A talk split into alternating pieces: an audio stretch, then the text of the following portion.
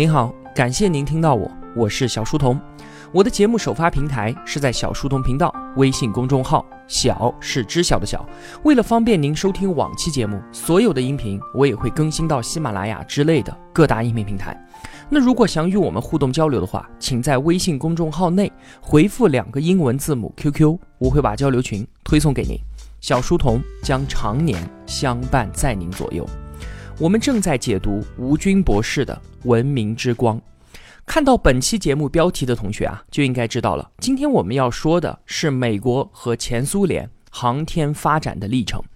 那么在上期节目当中，我们聊到了原子能，我们能够明显的看到啊，在历史上面，军事的需求往往会推动科学技术的发展，而这些技术在民用化了之后，又会促进人类文明的快速进步。那我们今天要说的也依然如此。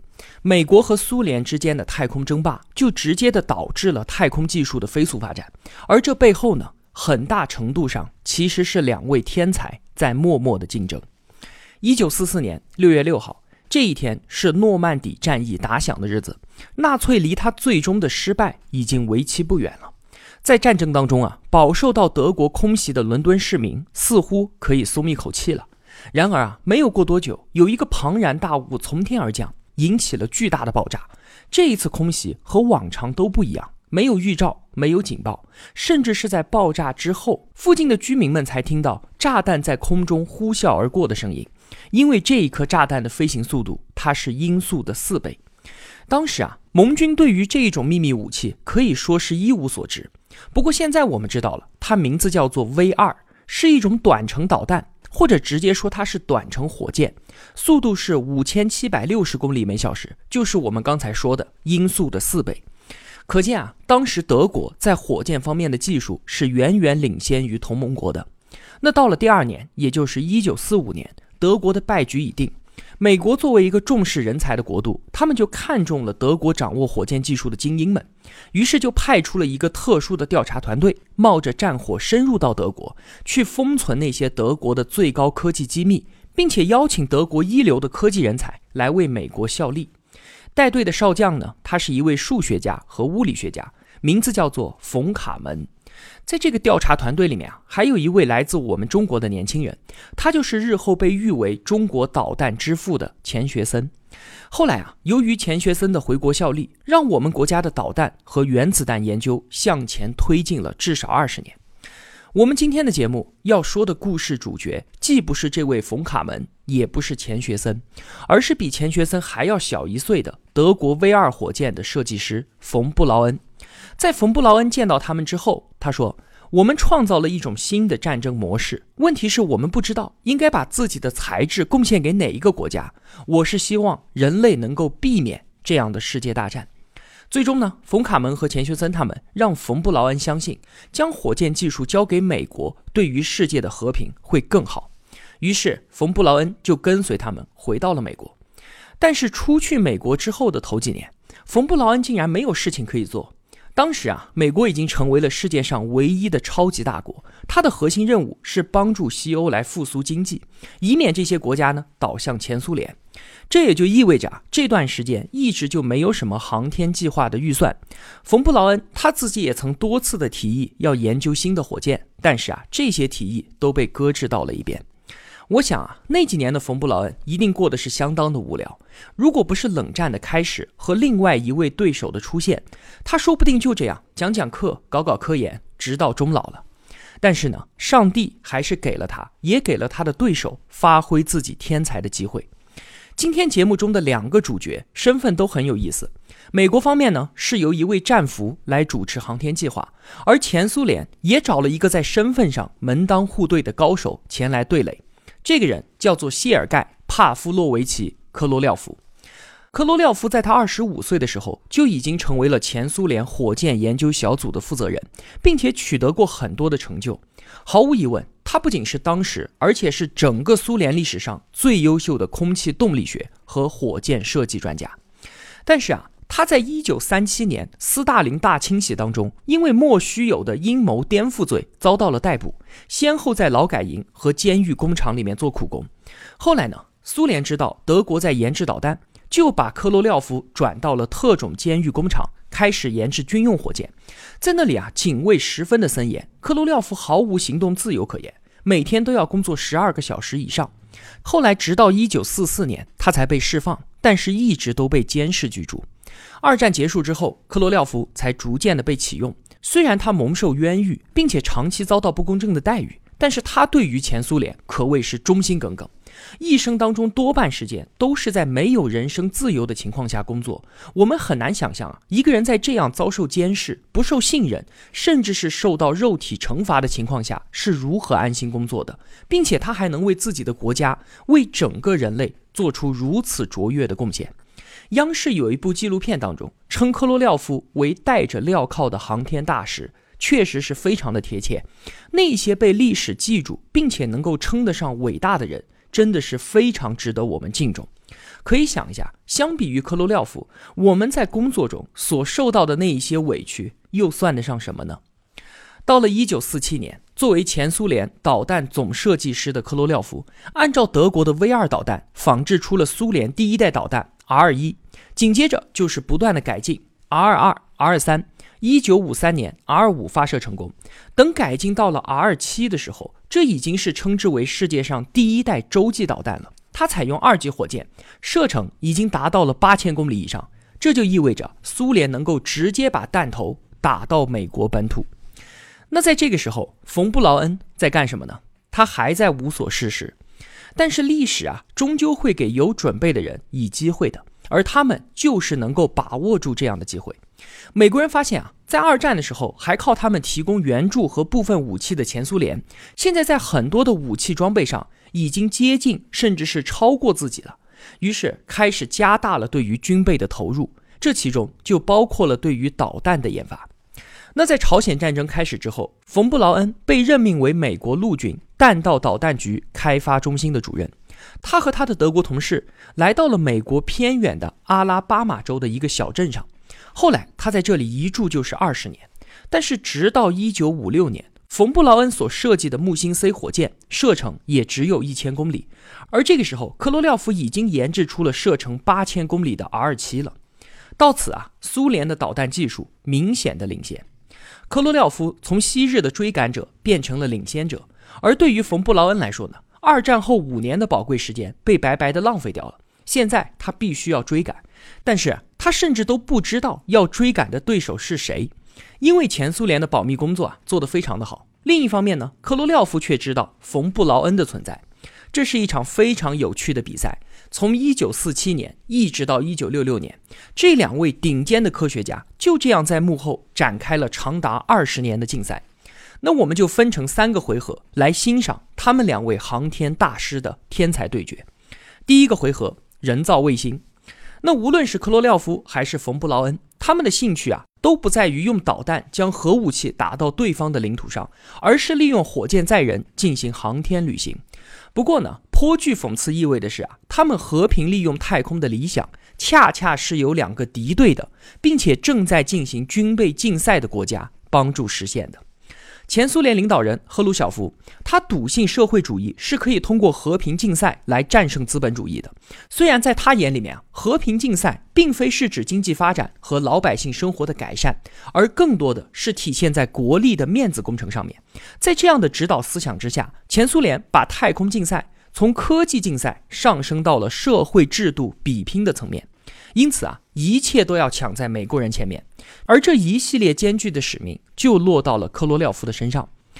到了一九五七年十月四号这一天，美国人被震惊了，因为前苏联成功的发射了世界上第一颗人造地球卫星，这就标志着我们人类从此进入了利用航天器探测外层空间的新时代。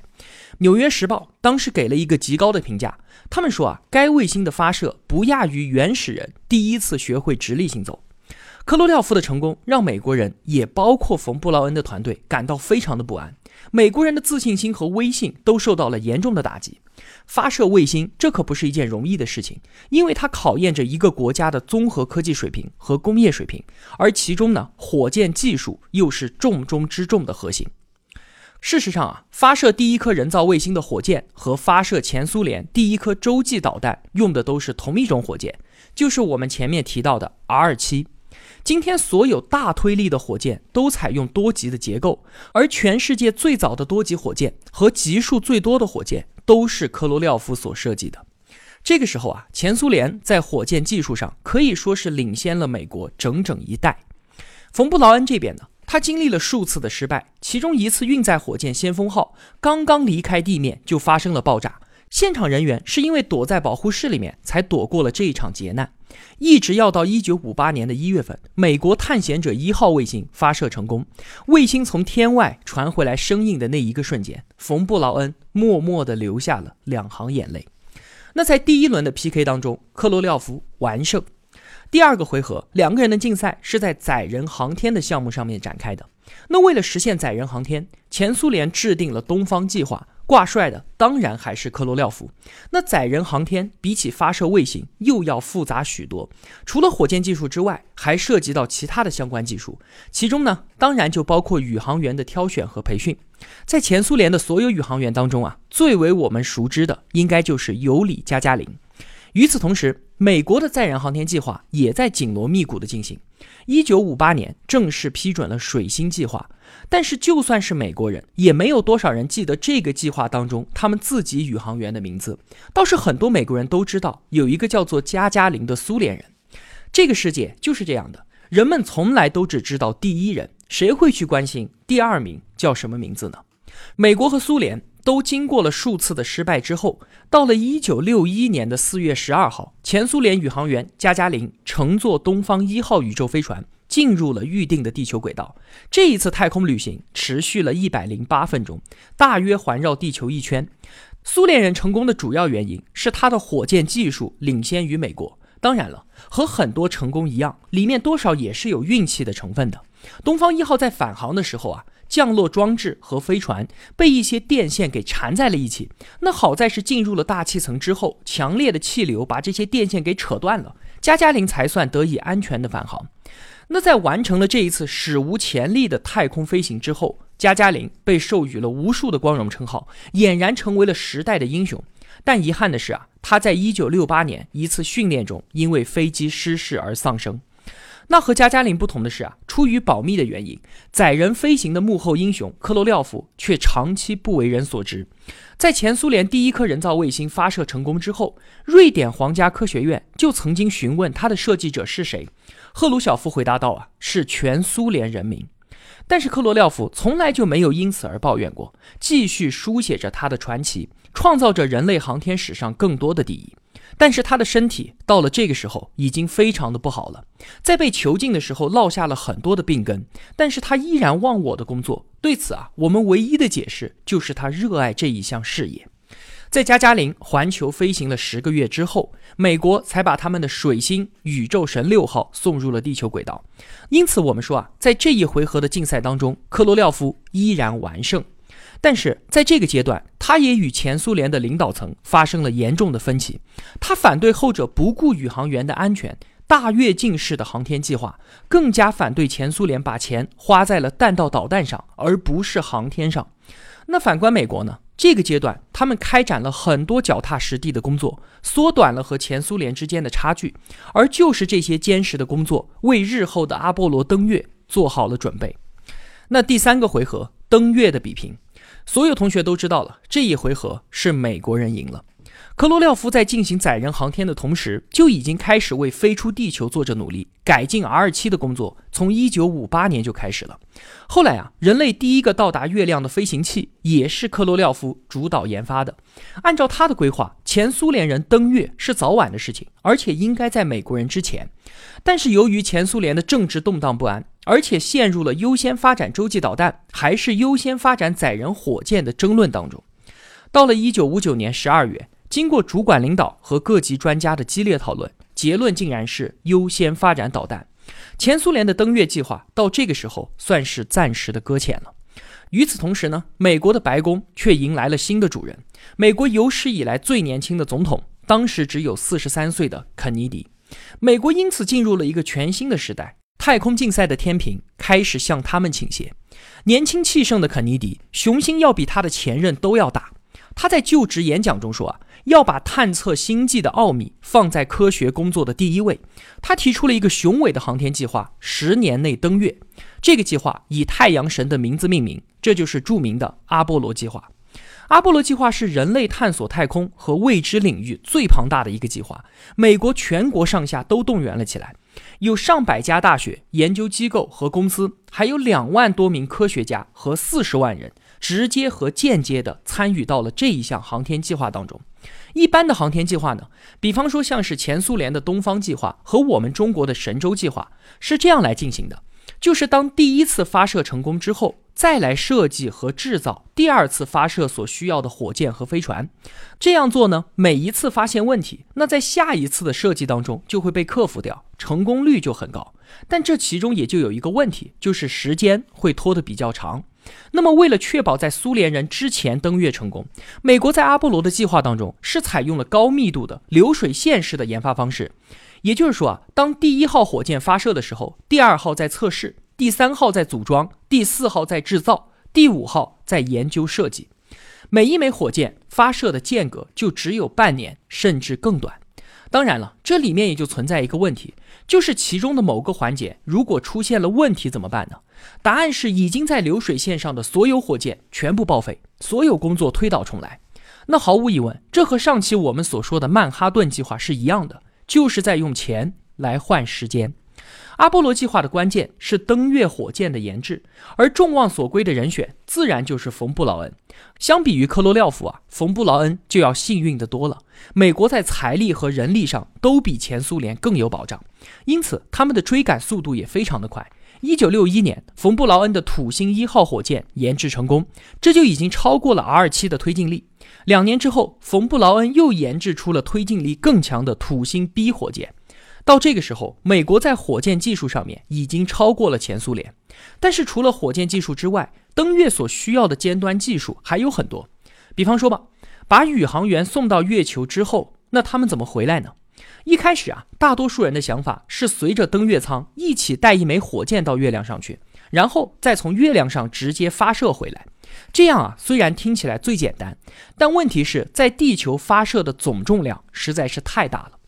那同时呢，少数人支持的方案是在月球的轨道上面组装一枚火箭和一艘回来的飞船，迎接从月球返航回来的火箭。这就需要用多个火箭把各个部件送到月球的轨道，并且通过卓越的空间对接技术来把它们组装起来。听起来真是非常的复杂。但关键是可以降低登月设备的总重量。后来呀，阿波罗计划采用的是后面一种方案，并且取得了成功。美国的历史学家认为，如果不是采用了这个少数人支持的方案，就不可能在上个世纪六十年代登月。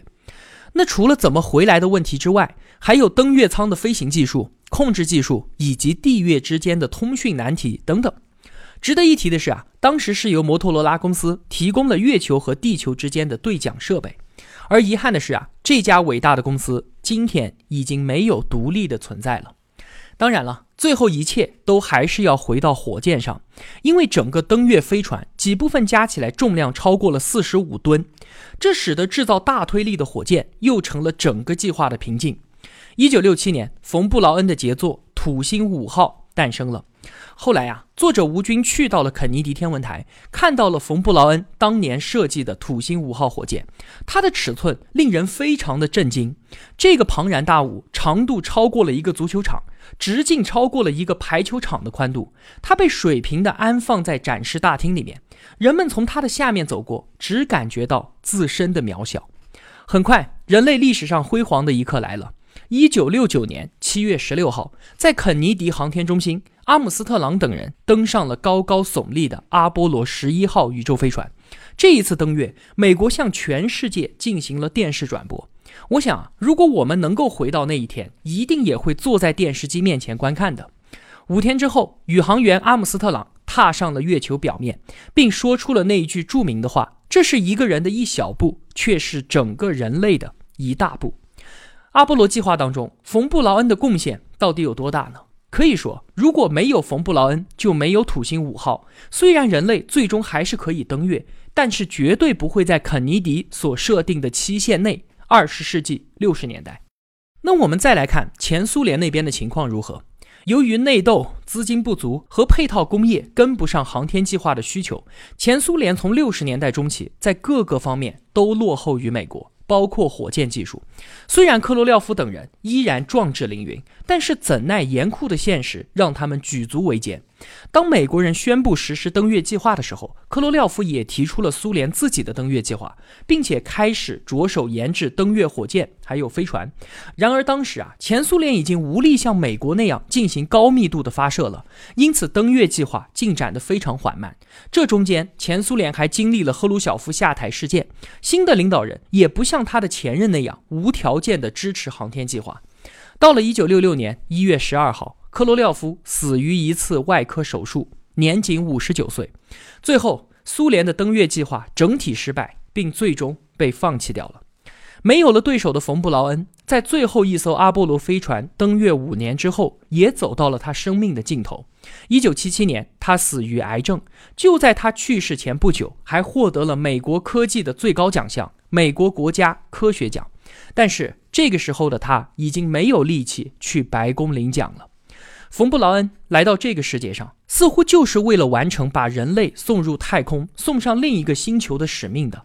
他这一生过得非常匆忙，从二十六岁开始主管纳粹德国的火箭项目，到领导美国的航天计划，三十年如一日的工作着。当他完成了这个使命，上天似乎不愿意让他在这个世界上多做停留，匆忙地招他回去了。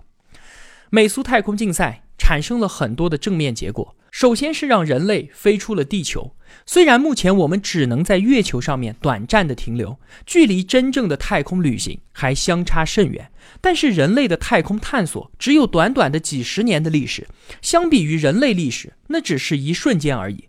当我们的远古祖先第一次抱着漂浮的树干飘过一条河流的时候，一定想不到自己的后代能够远渡重洋，到达新大陆。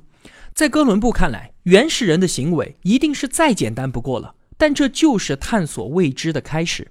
当然，哥伦布也无法想象我们今天登月的壮举。或许在几万年之后，我们的后代可以自如的在太空中旅行的时候，他们到达月亮就如同我们过河一样。他们应该知道，我们今天人类半个多世纪的努力是千里之行的第一步。太空竞赛第二个结果是培养出了世界很多国家新一代的科技人才，造就了今天的高科技时代。当前苏联的人造卫星经过西方媒体广泛报道之后，美国为了夺回优势，采取了一系列的措施。当年啊，美国国会通过了国防教育法案，这个法案授权花费超过十亿美元，广泛的用于改造学校。为优秀学生提供奖学金和助学贷款，以帮助他们完成高等教育，以及弥补国防工业的人才短缺等等。据当时还是小学生的希拉里·克林顿回忆啊，当时整个美国天天都在宣传要学习科学，要发展科技。这些宣传啊，影响了整整一代人的一生。美国也因此诞生了一大批世界一流的大学，其中就包括斯坦福、加州理工。按照希拉里的观点啊。那个时候的美国教育水平比现在还要高。另外啊，太空探索极大的促进了科学的进步。我们今天使用的很多东西，最初都是为了太空探索的需要而发明的。比方说，我们今天婴儿所使用的尿不湿，其实当时是为宇航员开发的。今天有记忆海绵的床垫和枕头，也是采用的航天技术。还有像是数码相机成像的 CMOS 传感器。最初呢，也是为了将登月图像传回地球而发明的。阿波罗计划一共成功登月了六次，带回来了几百公斤的月球岩石标本，对我们了解太阳系的形成都起到了关键的作用。这些岩石标本直接证实了月球源于一颗早期行星和地球碰撞的理论。那回顾美苏太空竞赛，如果说啊，仅仅概括成科罗廖夫和冯布劳恩两个人的竞赛。多少还是有一点以偏概全，但是这两个人在这次竞赛中确实起到了关键性的作用。一方面他们是造时势的英雄，另一方面是两个超级大国成就了他们的英名。而积极推动探索太空的美苏领导人肯尼迪和赫鲁晓夫，他们两个在历史上啊也是富有传奇色彩的领袖。遗憾的是，他们两个分别在1963年遇刺和在1964年被政治推翻。但是我们人类探索太空的努力并没有因此而停止。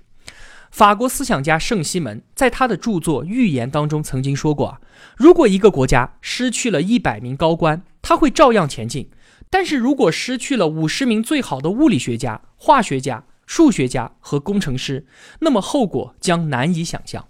我们今天所说的克罗廖夫和冯布劳恩就是这样的科学家。